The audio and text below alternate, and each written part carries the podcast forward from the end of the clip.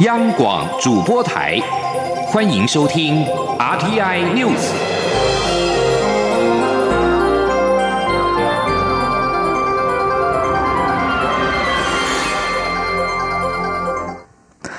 各位好，我是张旭华，欢迎收听这节央广主播台提供给您的 RTI News。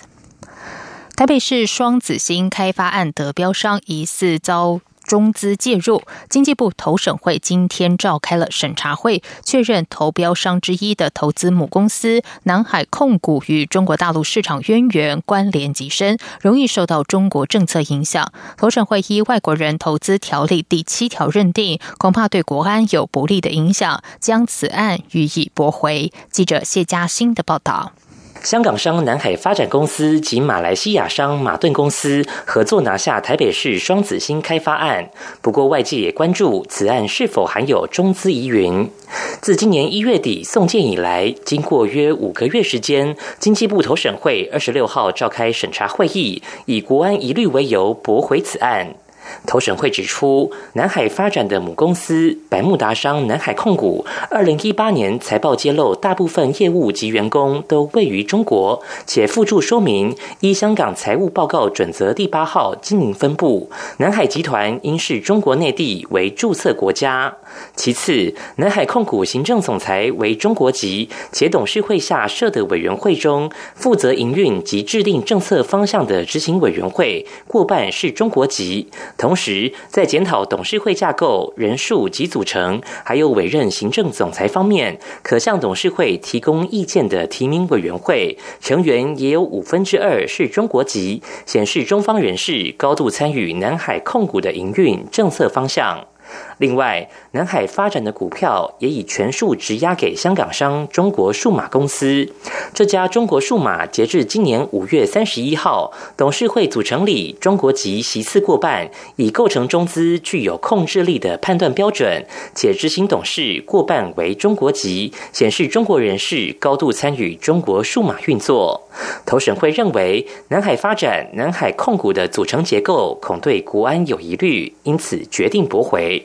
投审会副执秘杨淑玲说：“马顿他依照他所揭示的资料，超过七成以上是外国人，所以相对的，大陆人的持股就不可能超过百分之三十。那所以呃。”文会这边认为，国安余的考量主要还是针对南海控股的部分。投审会表示，会根据目前查到南海发展的组成样貌，来重新检视这家公司过去在台湾的各项投资案，包括阳性案在内。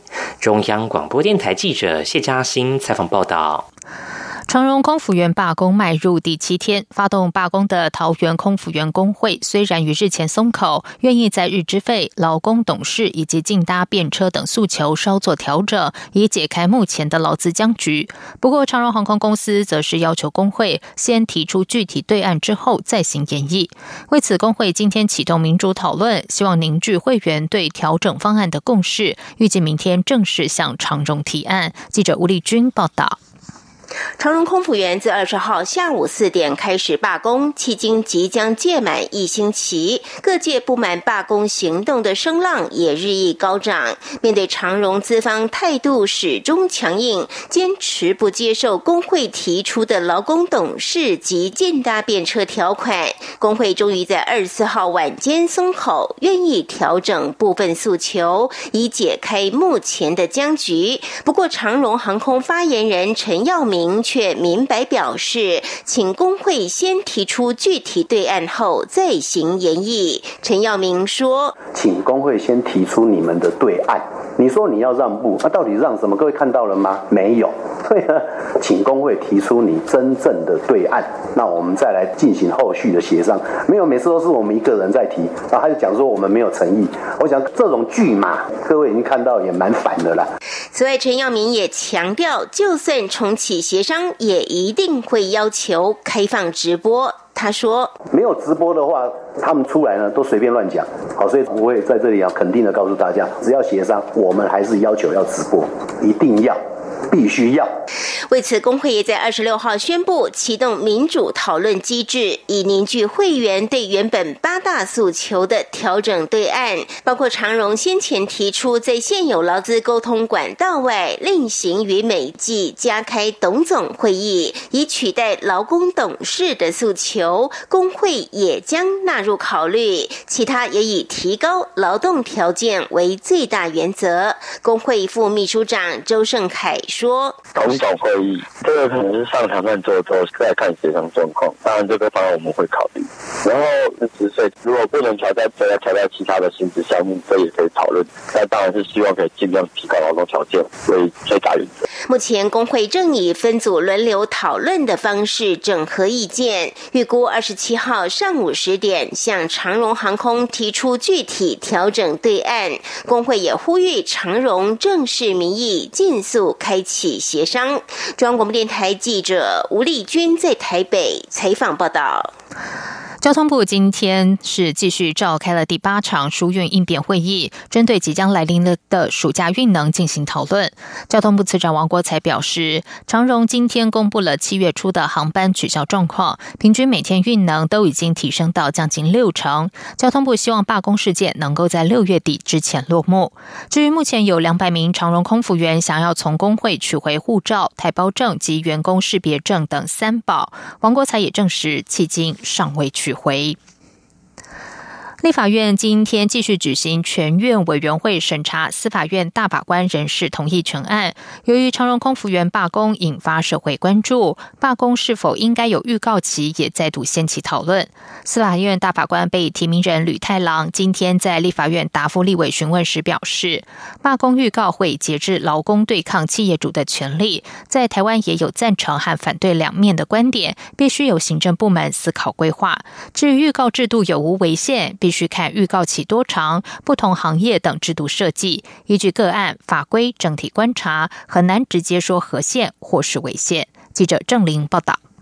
立法院二十六号继续举行全院委员会审查司法院大法官人事同意权案。国民党立委徐玉仁询问大法官被提名人吕太郎是否赞成罢工预告制度。吕太郎说，罢工预告在某些国家存在，但在台湾仍未有共识，要看行政部门如何规划，经过立法院决定。他对此目前没有新政。呃，认为要有预告制度的啊，当然最重要就是让呃企业主啊。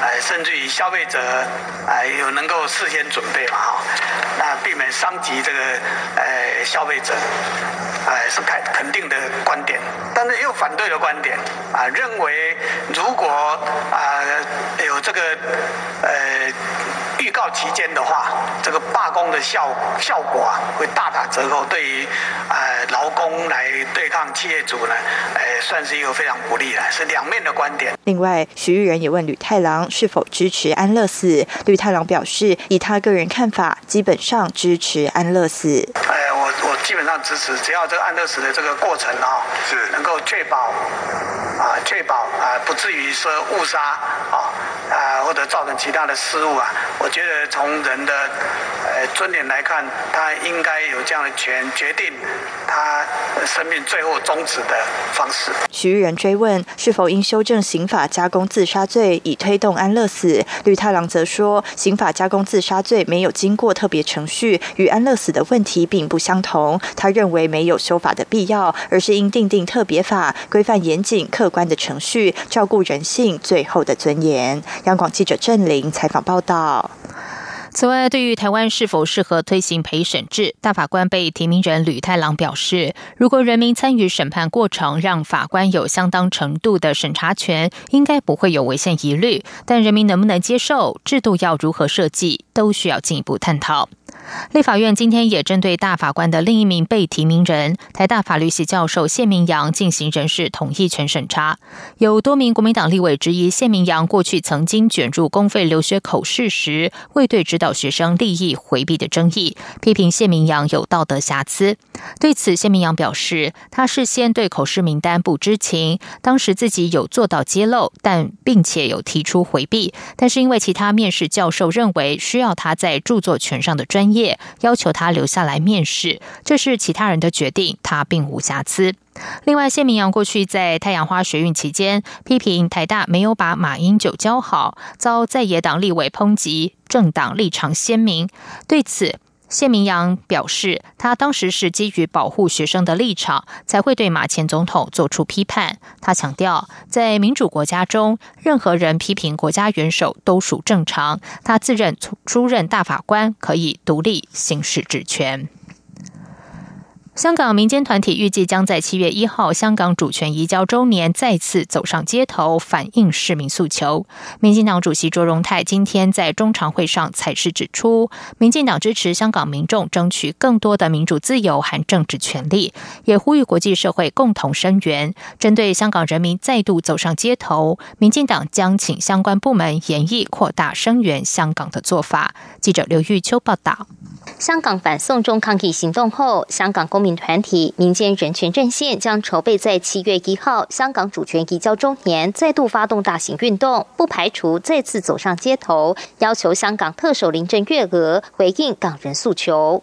民进党二十六号举行中常会，会中邀请成功大学政治系教授梁文涛以“香港宪中悲歌”为题进行专案报告。发言人李冠会后转述党主席卓荣泰听取专案报告后的才是。指出，民主得来不易，必须持续捍卫。民进党支持香港民众争取更多的民主自由和政治权利。民进党也会演绎透过文宣，或者是与台湾民众进行议题的对话，进一步在国内、国际层面声援香港。李问转述说：“此外，七月一号，香港人民将再度走上街头。主席请罗文嘉秘书长责成中央党部相关的部门。”那严议扩大声援香港的做法，主席强调，明年的二零二零总统大选是一场抗中保台的保卫战。面对红色渗透及中国统战日益严重的威胁，呼吁国人要处处提高警觉心，团结一致。本党的执政团队也会继续强化台湾的民主防卫机制。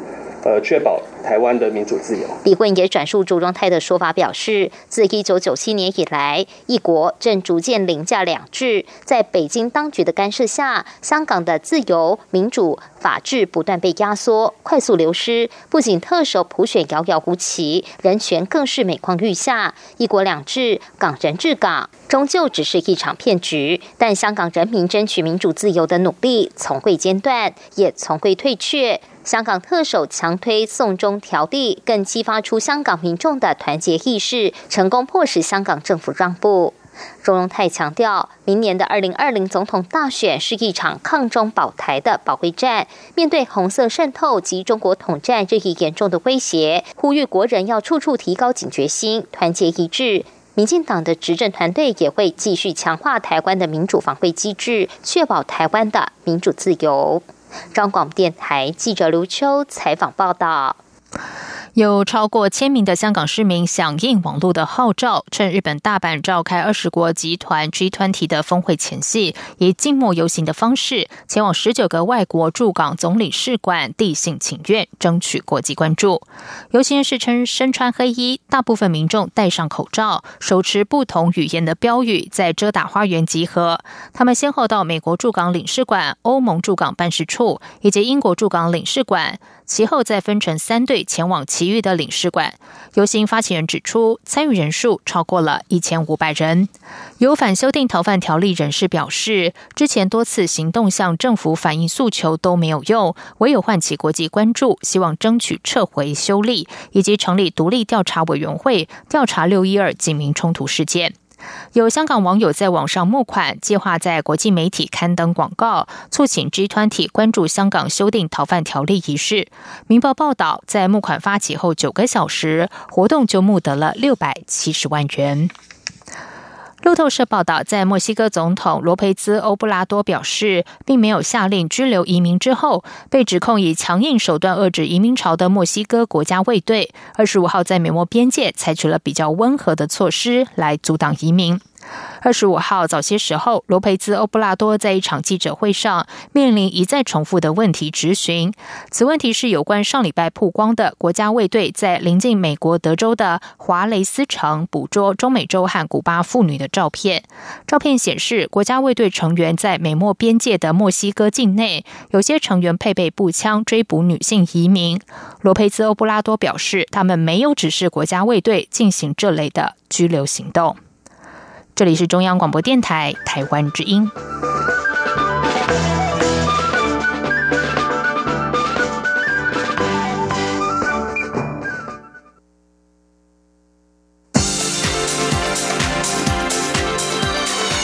这里是中央广播电台台湾之音，欢迎继续收听新闻。时间是十九点十五分，欢迎继续收听新闻。蔡英文总统今天上午出席今年度的反毒有功人士颁奖典礼。总统指出，反毒工作可以说是三年有成，包括初犯施用各级毒品的总人数，以及施用新兴毒品死亡的人数都已经下降。总统强调，政府将会持续提升毒品危害防治的能量，同时加强建立儿少防护网络。政府打击毒品的决心绝不会改变，也绝不容许任何挑战。记者欧阳梦平报道。蔡英文总统二十六号上午颁奖给反毒有功人士。总统在致辞时指出，三年前他曾在全国反毒会议上宣誓，要建立完整的社会安全网，反毒就是第一要务。如今，贩毒工作可说是三年有成。除了初犯适用各级毒品的总人数逐渐下降，适用新兴毒品死亡的人数也获得有效控制。相较于前年，去年的案件数下降了五成以上。蔡总统指出，政府强化整合各方资源，毒品防治基金在今年元旦成立，就是重要的里程碑。今年度的基金将优先补助三大面向，包括适用毒品者成瘾治疗、复归社会以及解决少年毒品问题。政府也将持续提升毒品危害防治的能量，增编经费。扩编人力，将案量从原本的一比一百五降到一比三十，同时强化及加强建立儿少防护网络。总统说：“为了有效的发掘校园新兴毒品的使用者，进行追踪以及辅导，就在上个月，教育部已经跟法务部的法医研究所签订行政契约，对于涉毒的高风险的特定人员办理新兴毒品。”的尿液检查。总统在会后接受访问时也指出，反毒是选民托付给政府的重要工作之一，也是挑战难度最高的政策项目。这三年来，政府集结各部会的力量，由行政院长亲自主持计划，从阻绝毒品于境外到青少年辅导、防止毒品进入校园等，进行全面性的反毒工作。如今绩效都已经展现，他要特别感谢基层执法人。员中央广播电台记者欧阳梦平在台北采访报道。国民党今天宣布，为了抗议蔡英文政府强行修正公投法，没收人民公投的权利，国民党将推动反铁笼公投公投案，即日起展开联署。国民党秘书长曾永权表示，如果国民党能够在明年大选取得国会多数，就会主动修法恢复原有条文；如果未能拿下过半数立委席次，就继续连署，透过公投修改恶法。记者刘品希报道。国民党二十六号下午举行反铁笼公投公投案记者会，秘书长曾永权表示，民进党政府为了选举，日前在立法院临时会强行修正公投法，将公投与大选脱钩，而且未来只能两年行使一次公民投票权，阉割直接民权，没收全民的公投，将公投法从鸟笼变成铁笼。作为民主法治国家，这是严重的民主倒退，更是民主的悲哀，全民无法接受。因此，国民党正式推动反铁笼公投公投案，并于即日起展开联署。国民党提出的反铁笼公投公投案主文为：民进党罔顾民主人权，将公民投票法修成铁笼公投法。你是否同意废止该法第九条、第十条、第十二条、第十三条、第十七条以及第二十三条等前置直接民权之条文，恢复适用中华民国一百零七年一月三号公布施行之条文？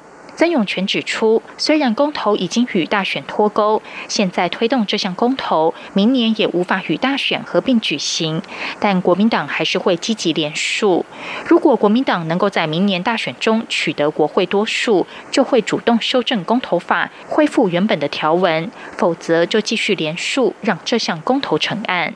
他说：“因为一月十一号，他已经让你脱钩，不让你。”做公民投票了，但是我们要继续联署，我们会让第一阶段的案子提案很多，然后如果国民党多数，我们就主动在第十届立法院马上就提出修法，让它还原。反之，我们唯有透过直接民权，让这个公投案在一段时间看集权的民进党。什么时候让我们去办公投？除了发起公投，国民党也将于七月七号在凯道举办反铁笼公投凯道大会师活动，邀请全民走上街头。曾永权表示，根据党中央掌握的资讯，届时五位总统初选候选人都会参加，而且会分别上台演说八分钟。央广记者刘品熙在台北的采访报道。继续来关心的是，一年一度的华语音乐盛会 GMA 二零一九金曲国际音乐节今天节目，由白安、萧秉治、OZI、九 M 八八等歌手，以及来自日本、韩国、新马泰、瑞典、蒙古、新加坡等地的歌手，共同宣布金曲系列活动正式启动，见证金曲奖迈入三十年。记者江昭伦报道。为期四天的二零一九年金曲国际音乐节将于六月十六号到二十九号登场，包括国际论坛、专业讲座、商务交流会、金曲售票演唱会、金曲新生代等系列活动，并集结海内外重要音乐产业人士、策展人来台分享并交流经验。国内新生代音乐人如茄子蛋乐团等同样踊跃参与。入围本届金曲奖最佳国语专辑、最佳新人等六项大奖提名的 OZ，今年才二十出头，却已经是备受看好的新晋 R&B 歌手。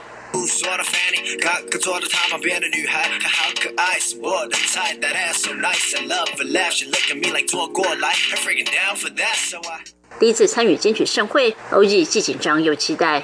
我会有一点紧张啊，这是我第一次参加金曲奖，所以这一切都。感觉好像不知道要怎么去预期预期任何状况。拥有奇特嗓音的 Karen Cici 是华研唱片力捧的秘密武器。去年七月更选择在韩国发行首张 EP 正式出道，也是今年金曲奖最佳新人角逐者。Karen Cici 说：“每个入围者各有风格，每个人都是赢家。”我觉得其实今年入围的新人的种类，嗯，就是蛮多的。其实大家风格都很不一样，所以我觉得很难分出输赢。我觉得大家都有大家的好。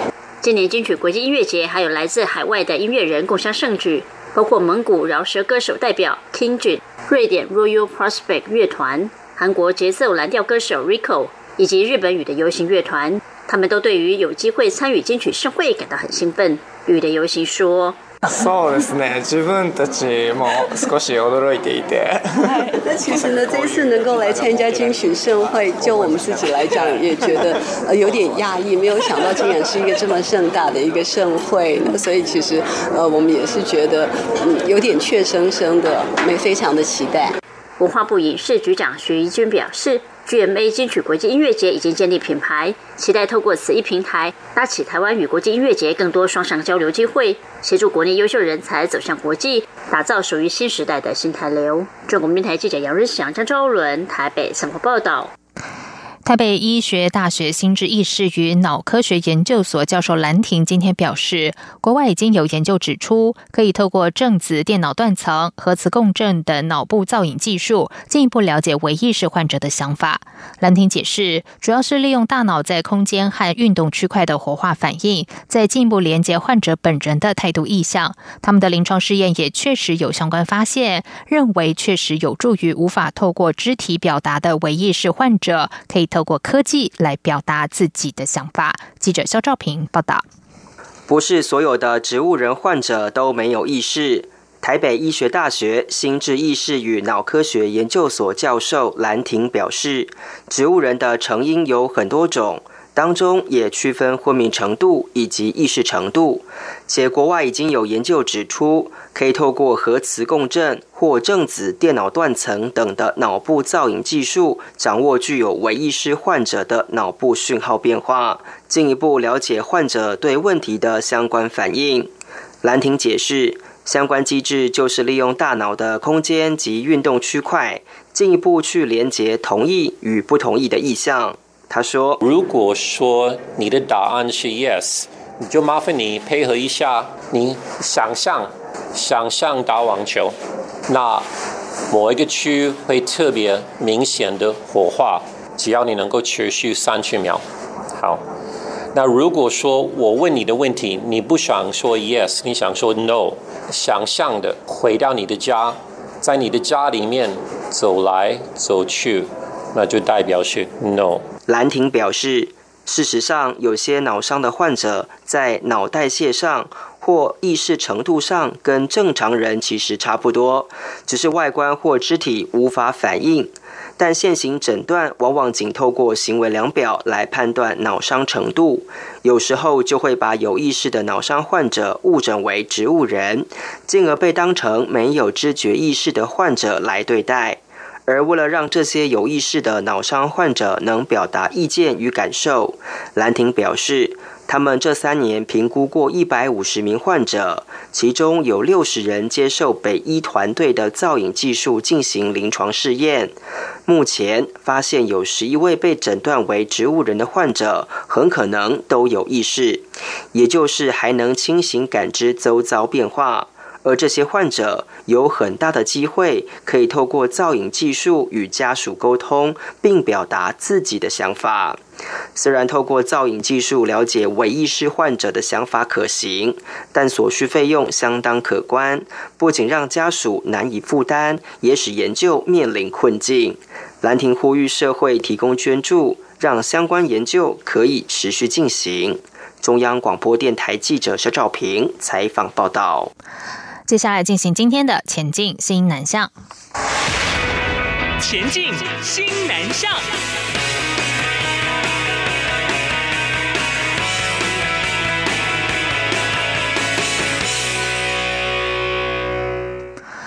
教育部青年发展署选送青年赴新南向国家深度研习计划，即日起到七月三十一号展开今年第三阶段征案，最高补助新台币十五万元。